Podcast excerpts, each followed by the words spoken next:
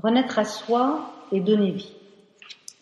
Mesdames et messieurs, mesdames les directrices, merci de me faire l'honneur de m'accueillir au sein de votre établissement et de me donner l'occasion de me présenter et de vous présenter un axe particulier de mon travail, le rebirth intra-utérin, qui peut ouvrir des perspectives de réflexion communes avec votre spécialité. En effet, depuis nombreuses années, je reçois des patients masculins comme féminins, ainsi que des couples J'observe donc leurs traits de personnalité leur part féminine et masculine, ainsi que la problématique que cela peut poser dans une relation de couple jusqu'à leur projet de maternité. Je vais essayer de vous faire part de mes observations et de mes réflexions à l'échelle modeste de ma pratique individuelle. S'il vous plaît, ne rationalisez pas mes propos, mais essayez plutôt de les ressentir. Comme des fiches mâles et femelles, nous sommes attirés l'un par l'autre. Mais qui est l'homme et qui est la femme? Celui qui le dit ou celui qui l'est? De garçon manqué à fille réussie, il n'y a qu'un pas. De la femme accueillante à la femme castratrice, qu'un pénis inconscient. De l'homme castré à l'homme comblant, une virilité prisonnière et enfouie dans l'inconscient de la femme enceinte. Lorsque les femmes se dénouent pudiquement à mon cabinet, elles découvrent avec émoi la complexité de leurs nombreuses inhibitions. Bridées par les menottes de leur passé psycho-émotionnel, elles réussissent après leur séance de rebirth intra-utérin à exprimer enfin leur moi profond et authentique et à s'intégrer dans leur véritable identité sexuée comme sexuelle. Lorsque les hommes se confient à leur tour sur leurs divers fantasmes et frustrations, Saisis d'embarras face à leur père et à la jante féminine, ils se ressourcent après leur rebirth intra-utérin et restent captivés par la découverte de leurs nombreuses facettes masculines comme féminines. Ils réussissent à les dévoiler et mieux vivre leur virilité. En effet, en tout homme complexé se cache un viril, désireux de l'être, en toute femme frustrée, un besoin de faire jaillir sa sensualité réprimée. Blessés ou meurtris par nos démons intérieurs et ce dès notre gestation, éducation et projection parentale, osons renaître à nous-mêmes, libres et épanouis, prêts à donner vie à autrui. Ce rebirth intra-utérin aide les patients à se défaire du sexe inconsciemment porté depuis leur propre conception fétale, les empêchant ainsi de se sentir eux-mêmes, aussi bien dans leur identité sexuée que dans leur sexualité. Mais tout d'abord, si vous le voulez bien, faisons connaissance avec l'outil et les moyens utilisés en séance avec mes patients, dits infertiles ou en mal d'harmonie sexuelle. En introduction de séance, je questionne toujours sur leur journal intime. Je pars sur les traces de leur propre conception. Je déroule la pelote de laine pour accéder au cœur de l'histoire de leur conception se trouver soi-même avant de chercher l'autre et vivre en harmonie. Désir de grossesse, pourquoi, pour qui, avec qui? Est-ce que c'est pour l'horloge biologique ou la pression sociale? L'homme proie, la femme trophée Envies, angoisses et frustrations parentales Antécédents connus ou inconsciemment perçus ou ressentis? Composition de la fratrie et antécédents familiaux Place dans la fratrie le couple de patients a-t-il été désiré en tant que garçon ou fille par sa mère, par son père. Transfert oedipien paternel ou maternel?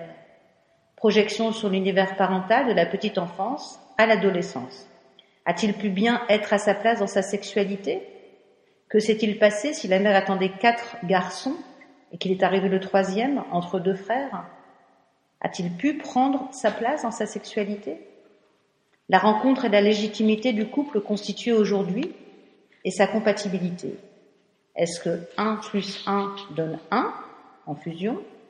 Est-ce que 1 plus 1 donne 3 dans la relation, c'est-à-dire lui, l'autre et la relation qu'ils ont construite à deux?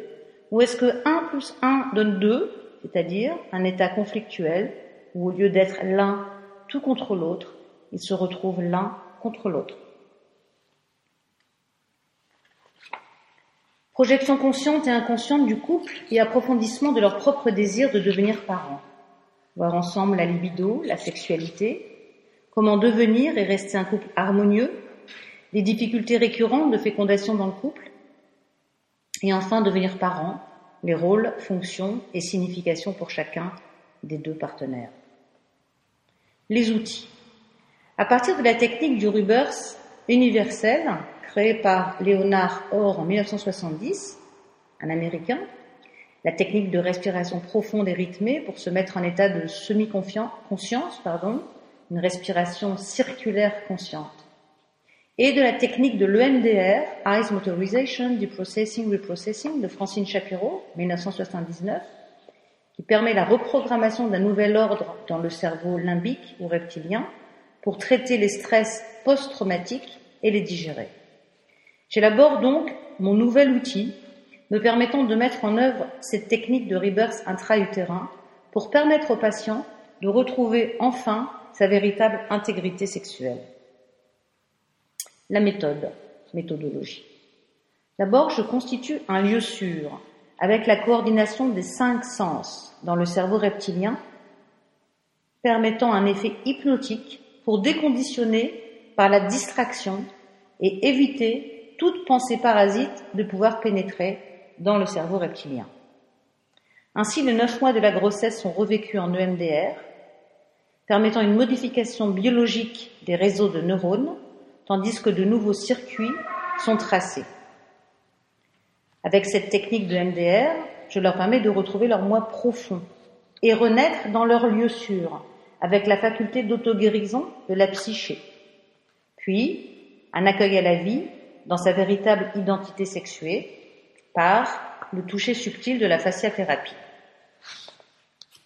La technique de libération, ce rebirth, est une réponse au manque de confiance dans l'approche de la relation sexuelle, de libido et aux douleurs liées au rapport.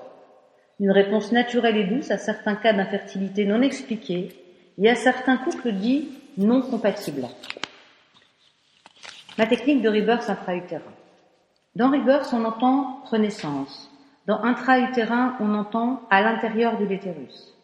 La technique consiste à remettre le patient en état de détente extrême pour être en phase avec ses ressentis inconscients dans le ventre de sa mère grâce à l'emploi de l'EMDR et de l'appareil AudioScan, ici, que je vous montrerai tout à l'heure, qui est conçu à cet effet. J'ai remarqué qu'il avait donné un meilleur accès au cerveau par le kinesthésique, alors que Francine Shapiro l'employait davantage au niveau visuel avec le regard, et aussi Servan Schreiber, les yeux pour guérir, où il s'agissait de passer euh, de gauche à droite avec les yeux, en regardant euh, une lumière, mais j'ai remarqué au fur et à mesure avec les patients que certains n'étaient pas visuels, et d'autres étaient auditifs, et d'autres étaient kinesthésiques, et que finalement avec le dioscan, on arrive à entendre, ressentir et voir les lumières, ce qui permet quand même de pouvoir avoir un meilleur accès au cerveau. Ainsi, ils se retrouvent dans leur état embryonnaire, jusqu'à devenir fœtus et bébé. Au fil des mois, il va vivre sa croissance, scandé par le rythme des vibrations des deux diodes positionnés dans ses deux paumes de main de mon appareil de dioscan, reconnectant ainsi par le kinesthésique le cerveau gauche au cerveau droit. Cette renaissance accompagnée va lui permettre de ressentir sa période de gestation initiale et de pouvoir en évacuer ses peurs et malaises. Au cinquième mois, je signifie à travers mes paroles conscientisées par le cerveau reptilien l'identification sexuée du patient. Vous êtes un petit garçon. Vous êtes une petite fille. Puis je continue à compter les jours et les mois qui passent, en les énonçant mois après mois, jusqu'au neuvième, en regardant la lumière verte qui passe de diode en diode, symbolisant le jour qui passe, et ce, au rythme de chaque patient. Dès que le patient en éprouvera l'envie, il sortira de l'utérus pour rejoindre son lieu sûr par l'inconscient, comme l'enfant prématuré par exemple, qui aura besoin de sortir plus vite. Il s'y sentira instantanément heureux et libéré. Puis il reviendra dans le ici et maintenant, à son rythme, en inspirant et en ouvrant les yeux. Comment est constitué le lieu sûr? Une fois le patient allongé sous une couverture, bien confortablement, je lui pose dans chaque main une diode vibrante de l'audioscan et lui demande de fermer les yeux en imaginant qu'il se promène dans un très bel endroit, réel ou imaginaire. Ce sera son lieu sûr, où rien ni personne ne viendra le contrarier. J'attends qu'il puisse me décrire l'endroit choisi. Je prends soin de mesurer avec lui, grâce à la molette de l'appareil, sa propre cadence rythmique, au gré du passage de la vitesse des vibrations dans ses mains, de gauche à droite. La rapidité et l'intensité d'ancrage de ses pieds dans le sol, me permettant de compter les uns après les autres les jours de sa gestation à son propre rythme. Je peux suivre moi-même son rythme en regardant la lumière clignoter de la diode gauche à la diode droite. Ce rythme propre est adapté à chaque patient, permet à la vibration de passer d'une diode à l'autre avec régularité, jusqu'au neuvième mois et sa naissance, pour rejoindre son lieu sûr. Puis je demande au patient de me raconter non seulement ce qu'il voit, mais aussi ce qu'il entend comme son agréable et doux pour lui, dans ce bel endroit qu'il a choisi. Les oiseaux, la mer, le vent. Puis, je passe au sens olfactif et se fait se concentrer sur une odeur qu'il apprécie. Par exemple, l'iode, le sel, le jasmin, les arbres. Ensuite, je procède de même pour le sens tactilo-kinesthésique en lui demandant comment il est habillé, ce qu'il ressent comme sensation sur son corps, la chaleur du soleil, la douceur du sable sous ses pieds. Et enfin, le sens gustatif, relevé à travers un goût qu'il aime, les douceurs, le chocolat, les boissons, les fruits. Ainsi le patient ressentit du plaisir dans chacun de ses cinq sens et se détend complètement. Aucune pensée parasite ne peut s'infiltrer car ces cinq sens sont mobilisés à travers le ressenti et l'intégration de ceux-ci dans son cerveau reptilien, responsable de ses réflexes incontrôlés. Après une dizaine de minutes, une fois que le patient est vraiment détendu, je lui demande de nommer son lieu sûr, mon paradis, la maison, mon île. Puis je commence l'exercice du Rubers, en lui demandant maintenant de revenir à l'état d'embryon dans l'utérus de sa maman et de se laisser porter par les vibrations des diodes qui passent de sa main gauche à sa main droite, accompagnée de ma voix qui égrène chaque mois qui passe. Le fœtus que vous êtes a maintenant un mois, deux mois, et ce, jusqu'au cinquième mois. Ici, à la place du mot fœtus, je précise, nous savons que vous êtes bien une petite fille, ou nous savons que vous êtes bien un petit garçon, en fonction de son genre. Ceci permet au patient de faire le deuil du sexe fantasmé par la mère ou le père et inconsciemment porté par lui-même. Souvent, à l'annonce du sexe réel au cinquième mois, une larme s'échappe des yeux des patients, ce qui témoigne du renoncement au sexe fantasmé. Le deuil de celui-ci va se faire tout au long des quatre mois restants, en permettant au réel sexe de prendre place dans le cerveau. À neuf mois, j'avertis le patient du terme de sa gestation et lui propose de sortir de l'utérus afin de retrouver son lieu sûr, de me faire signe un signe de la tête une fois y être parvenu. Puis, je le laisse profiter de cet instant si agréable où il se ressource de sa renaissance, structuré, épanoui et heureux. À son rythme, il revient vers moi. Nous échangeons sur l'ensemble de ses perceptions intra-utérines, les voix, les émotions ressenties, les perceptions internes et externes du ventre maternel. Je dois vous dire que c'est un moment intense, où le patient raconte ce voyage au centre de sa mère, ce qu'il a entendu, ressenti ou perçu. Il me fait part d'un ensemble de choses personnelles à chacun. J'ai entendu ma mère pleurer, où j'ai senti son stress, où j'étais super bien, où je me sentais étouffée, j'avais besoin de sortir, ou encore je me faisais tout petit, comme si je ne voulais pas prendre ma place et la gêner. Toutes ces informations sont très importantes, car elles permettent au patient d'exprimer son ressenti et de comprendre le pourquoi il n'était pas toujours attendu, ni désiré dans son genre masculin ou féminin, et qu'il en souffrait tant. Puis vient la phase tactile, où le patient est allongé sur un matelas au fat boy, au sol, et s'y allonge sur le ventre, les bras le long du corps. C'est à ce moment-ci que je prends contact avec ses fascias pour procéder à une relaxation musculaire, vérifiant ainsi leur souplesse de mouvement. Le patient se sent libéré de ses nœuds et de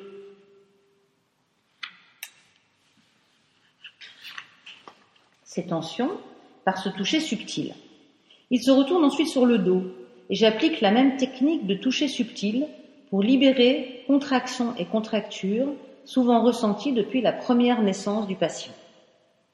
Cette fois, il renaît, tout en douceur, aussi bien mentalement que physiquement, pris en charge par mes soins, comme le ferait un pédiatre à l'accouchement, qui vérifierait les réflexes et le mouvement interne de chacun des petits organes du bébé. Puis je lui demande de s'asseoir sur le fat boy et je me positionne derrière lui, son dos, en enserrant sa tête sur le V de mon arc bras avant-bras, lui permettant de se relâcher sans aucun contrôle, comme le ferait naturellement dans les bras d'une mère accueillante et aimante. Il ne me voit pas. Il me sent l'autoriser à se relâcher et à l'accueillir à la vie. Puis je me relève et l'aide à se lever à son tour. Je me positionne face à lui et debout, lui relève les bras et les étire le long de ses oreilles en le faisant respirer plusieurs fois profondément. Je lui demande de visualiser les lumières derrière l'écran de ses paupières, me permettant ainsi de découvrir les énergies de son inconscient. Le voilà maintenant prêt à marcher. Il circule dans la pièce, cette fois-ci libre, intègre, authentique, dans son identité, soulagé, léger et complètement détendu. Il témoigne ensuite par des mots de son état. Cette approche globale psychique et physique permet au patient de se sentir comme neuf. Je lui offre enfin le bracelet de son lieu sûr, qu'il utilisera sans modération plusieurs fois par jour pour lui permettre de retrouver le confort qu'il vient de gagner en authenticité à la fin de son rebirth dans mon cabinet. Chaque semaine, il notera ces changements notoires et ensemble nous suivrons sa métamorphose. Tout peut changer en lui maintenant. Il est prêt à ces changements qui se font naturellement et sans aucun effort.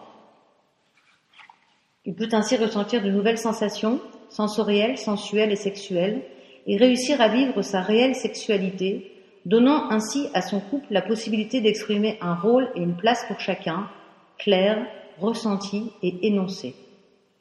Nombreuses grossesses sont alors déclarées pour notre plus grand bonheur. Certains hommes deviennent plus fertiles avec des spermatozoïdes plus agiles, comme en attestent les résultats de leur nouveau spermogramme, et certaines femmes plus accueillantes dans leur vagin et utérus, débarrassées de leur pénis inconscient, les ayant bloqués sur la route du plaisir de l'ovulation et ou de la pleine réalisation de leur fécondation. Si vous le voulez bien, je vais vous lire trois témoignages de patients libérés et heureux. Je vous relate ceux-ci, qui sont trois exemples de ma longue liste de témoignages. Le rebirth se vécut par Annabelle, 35 ans, qui ne se sentait pas capable d'avoir un enfant. Dans le ventre de ma mère, dit-elle, j'ai eu un profond sentiment d'impatience. C'est long neuf mois. À cinq mois, lorsque j'entends vous êtes une petite fille, j'ai un sentiment étrange. Je suis rassurée et en même temps mal à l'aise. Mon imagination du sixième au neuvième mois reste présente comme si je ne voulais pas perdre mon pénis. Je me vois avec un sexe masculin, comme une obsession. Plus je m'approche de l'accouchement, plus je cache mon sexe entre mes jambes. Puis à ma naissance, je suis bien en fille. Lors de la création du lieu sûr, je plane complètement. Lors de la séance de fasciathérapie, je suis complètement détendue, régénérée. Je sens une profondeur, une respiration ample, une circulation fluide en moi.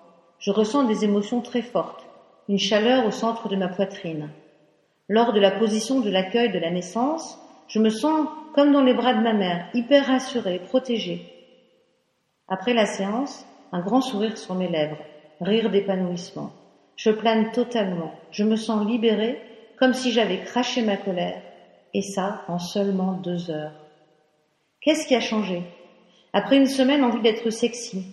Avant, je jouais la fille, maintenant je suis la fille. Envie de douceur. J'ai l'impression de ne plus ressentir le malaise en moi. J'ai compris que Amy était mon féminin, ou plutôt ma partie féminine, qui était morte à la naissance de ma sœur. J'ai ainsi compris d'où venait ma demande de consulter et de retrouver mon Amy perdu. J'ai besoin de petites attentions, que l'on prenne soin de moi, avant, j'avais l'impression de n'avoir besoin de personne pour être comblé. Julien, mon ami, le ressent et est plus attentif. Je me sens à un tournant de ma vie important et en ce moment, je suis en pleine méditation. Je suis plus délicate avec moi-même, à l'écoute de mon corps, plus douce avec moi. Les premiers jours, j'ai ressenti une rupture avec lui, envie d'être seule, me comprendre et me redécouvrir à travers mon sexe que je redécouvre chaque jour. Mon premier rapport sexuel avec Julien après mon rebirth fut génial. J'ai l'impression de ressentir davantage mon vagin et d'être dans l'accueil. Je vais super bien. Reste à travailler sur ma sensation de m'être construite jusqu'ici dans la victimisation de moi, afin d'attirer à moi les autres pour exister à leurs yeux. Aujourd'hui, je n'ai plus besoin de cela, des relations ambiguës qui m'entraînaient vers des relations obscures car non professionnelles. Mon nouveau moi est né, et figurez-vous que j'arrête la pilule sous la merveilleuse demande de Julien. Je suis prête à donner vie. Maintenant, je vais vous lire le témoignage de Nora, qui a 38 ans. Nora était hantée par l'horloge biologique qui tournait, incapable de se mettre en couple, mais tant désireuse de l'être. Lors de la constitution du lieu sûr, ma maison, j'étais bien, un petit peu plus calme. J'avais réussi à avoir mes cinq sens en émoi, en éveil, un peu plus que d'habitude, moins éparpillé. Pendant les premiers mois de gestation, j'ai eu l'impression de ne pas exister ou de ne pas vouloir me montrer. Je comprenais que je n'avais pas ma place dans cette famille. Des larmes sont sorties au moment du quatrième mois. Une grande tristesse m'a envahi alors. Ma mère ne m'attendait pas. Elle voulait un garçon. Et en plus, pas maintenant. C'était trop tôt pour elle. Après quatre filles venues les unes derrière les autres, j'ai ressenti son stress. J'ai eu l'impression d'éponger toute sa détresse. J'ai fait le plein de courage sans bouger durant les neuf mois. Je, sentis, que ce n'était pas le bonheur autour de moi. J'ai ressenti que ma mère a eu un temps de dépression, des pleurs, un peu de folie, un bouleversement.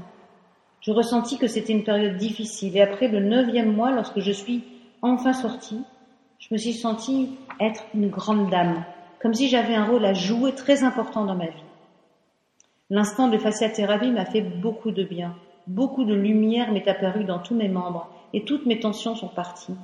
J'ai vu toutes mes étapes de vie. Je me sens protégée et bien prête à affronter la vie. Tout est en place en moi.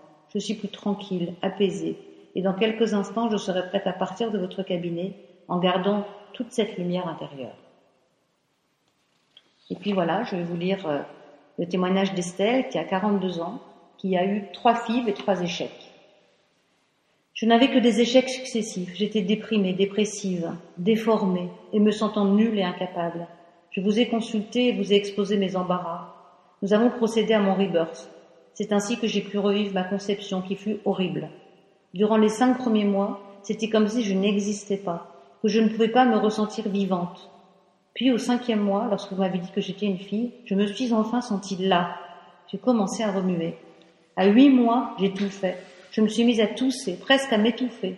Vous m'avez aidé en me calmant et en me disant que tout allait bien, que je pouvais sortir si je le voulais. J'avais le sentiment d'être prématurée. Ma mère ne me voulait pas. J'étais la dernière de la famille et je suis venue après deux sœurs et deux frères. Mes parents ne me voyaient pas. J'avais besoin d'être vue et de prendre ma place. Après mon rebirth, je me suis sentie zen, dans mon lieu sûr. J'étais sur une plage accompagnée de David, mon mari. J'étais apaisée et heureuse. J'ai pu ensuite parler à ma mère et apprendre alors que je suis un bébé prématuré. Elle ne me l'avait jamais dit. Elle n'osait pas, croyant que si je le savais, je ferais le lien avec mes échecs successifs. Aujourd'hui, j'attends un bébé, six mois après mon rebirth. Je suis une femme épanouie et heureuse. J'ai compris que ces échecs sont venus m'expliquer que j'étais centrée sur moi et mon désir d'être reconnue par mes parents et non pas sur mon objectif de bébé. C'était moi l'éternel bébé. Je ne pouvais pas faire de place à un autre que moi dans ma famille, et plus mes parents m'obsédaient avec le fait que je n'aurais jamais d'enfant, plus je me sentais nulle à leurs yeux. J'avais tant besoin qu'ils me remarquent. Merci de tant de bonheur. Conclusion. Notre corps nous dit tout. Encore faut-il savoir l'écouter et l'entendre en évitant de le maltraiter. Se remettons un jour naturellement des cicatrices de l'âme. Ne sommes-nous pas un peu le résultat de ce que nous gardons en nous secrètement? Mais où commence l'inventaire de ce que nous conservons, niché au plus profond de nous, dans notre première période érotique, au centre de notre mère Véritables éponges émotionnelles, nous sommes réduits à absorber le meilleur comme le pire durant nos neuf mois de conception. De la femme qui ignore qu'elle est enceinte à celle qui regrette de l'être ou encore celle qui espère ce bébé depuis tellement longtemps. C'est avec cette gravité que nous entamons notre croissance de fœtus, avec plus ou moins de confiance en nous, en elle, en eux, en nos parents qui furent ou pas vraiment heureux, épanouis et enchantés par la conception de ce futur bébé Allons-nous venir déranger ou arranger leur vie de couple? Tous nos sens en éveil, nous osons prendre de la place, notre place, dans cet utérus mystérieux, plus ou moins accueillant. Mais osons-nous vraiment? Tout ressurgira un jour, ressentirons alors le besoin de renouer avec nos racines quand nos malaises de vie surviendront. Comprendre la genèse de notre conception, comment, où, pourquoi, quand, avec qui. Décomposer puis recomposer nos formes au-delà du réel, chercher à tisser un lien entre leur vie et la nôtre. Voilà notre destin. Retrouver notre pureté, débarrasser de ces poids que nous portons férocement depuis notre émission sur Terre. Ainsi va la vie avec ses réalités, ses batailles successives, ses questions interminables et récurrentes, ses quêtes perpétuelles. Tant de questions que l'on se pose. Qui suis-je? Ai-je été un enfant désiré? Quel est mon rôle, ma mission sur Terre? Suis-je venu par accident? Ma mère voulait-elle vraiment un garçon? Suis-je la fille qu'elle voulait tant, ou suis-je venue remplacer ma sœur décédée? Autant de questions inavouées qui laissent des traces et parfois de véritables traumatismes. Si nous demandons à nos parents de nous raconter notre naissance et les conditions de celle-ci, ils auront peut-être oublié tout au parti de la réalité, ou l'auront transformée afin d'éviter de s'épancher sur un sujet quelquefois encore douloureux ou même épineux. Finalement, tout n'est qu'interprétation. Et derrière une image d'acceptation ou de déni peut s'en cacher une autre, et c'est en fonction de ces interprétations que nous allons et devrons nous construire. Malgré les confrontations plus ou moins tendues en famille, nous devons réussir à interpréter notre vécu pour nous transformer. Alors d'interprétation fébrile en désarroi accablant, nous parvenons avec espoir à faire notre chemin. Notre vie est le théâtre de perceptions inégales qui imprègnent notre quotidien sans que parfois même nous les y ayons invités. Il ne s'agit pas ici de s'adapter, mais bien de transformer son état pour donner vie et passer d'état d'invalide à celui de valide, d'infertile à celui de fertile. Cette technique de rebirth intra-utérin transforme l'individu afin de lui redonner vie dans son authenticité et son intégrité. Grâce à notre collaboration, nous allons pouvoir faire une étude statistique et calculer sur le nombre de rebirths intra-utérins effectué sur des patients diagnostiqués infertiles pour cause non expliquée le nombre de grossesses à succès. L'objectif est d'aboutir ensemble à une étude significative afin de juger du bien fondé de ce travail et d'être à même d'en publier un résultat. À l'issue de ces résultats, il pourra être envisagé de former des praticiens à cette technique. Merci de votre écoute. Je suis à votre disposition pour vos questions.